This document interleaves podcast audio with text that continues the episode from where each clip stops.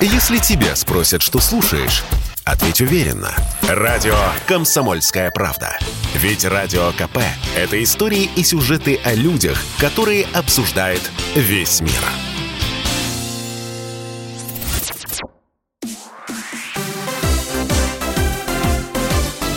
Новости спорта. Александр Овечкин прервал серию из четырех матчей подряд в НХЛ с заброшенными шайбами.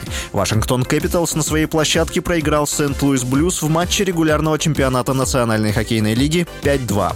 Овечкин нанес 4 броска по воротам, провел 3 силовых приема и завершил встречу с показателем полезности минус 2. Россиянин в нынешнем сезоне в НХЛ провел 63 матча. В активе форварда 40 заброшенных шайб и 36 результативных передач.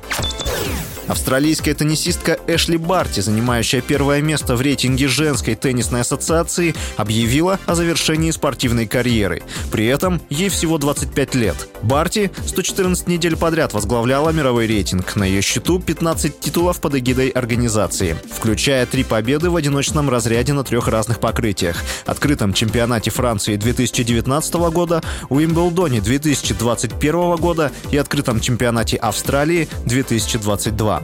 В январе Эшли Барти вошла в десятку самых высокооплачиваемых спортсменок в мире названы самые талантливые молодые футболисты мира. Список представил портал goal.com. Самым талантливым футболистом мира назван полузащитник Дортмундской Боруссии и сборной Англии Джуд Беллингем.